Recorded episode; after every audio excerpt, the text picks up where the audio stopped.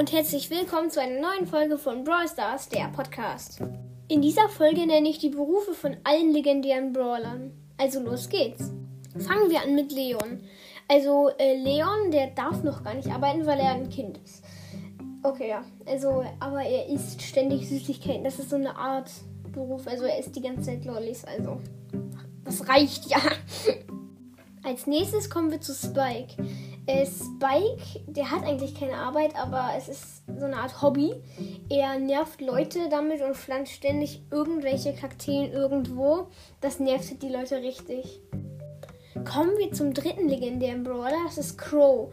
Also er ist in einer ähm, Gang mit Bibi, glaube ich, mit Bull und äh, Brock, soweit ich weiß. Und ähm, ja, der macht halt die ganze Zeit nichts außer rumlungern irgendwo mit seinen Freunden.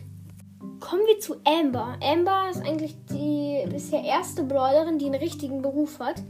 Also sie arbeitet im Zirkus als Feuerspuckerin. Das ist wahrscheinlich ein recht spannender Beruf, aber äh, die kann das recht gut und kommt auch recht gut zurück, äh, zurecht. Kommen wir zu Sandy.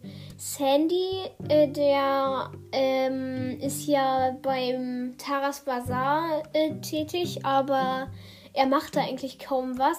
Aus, also er macht manchmal, äh, hilft da ein bisschen Tara und Genie dabei, das zu machen oder Händlergeld.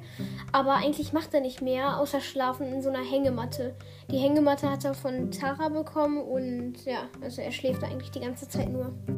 Kommen wir jetzt zum letzten legendären Brawler. Das wäre Mac. Und Mac arbeitet, wie wir, ähm, ich hoffe, wir wissen alle, äh, ich hoffe, ihr wisst alle, dass Mac als Superheldin arbeitet, weil sie ja zu Search und Mac gehört. Äh, Search, Search und Max, Entschuldigung. Ähm, und die arbeitet damit gegen Virus 8-Bit und Robospike. Oder nur Robospike, weiß ich gar nicht. Jedenfalls arbeitet die als Superheldin das war's dann leider auch schon wieder. Ich hoffe, es hat euch gefallen. Schreibt das doch gerne in die Kommentare. Ähm, ja, und damit sage ich Tschüss und bis zum nächsten Mal.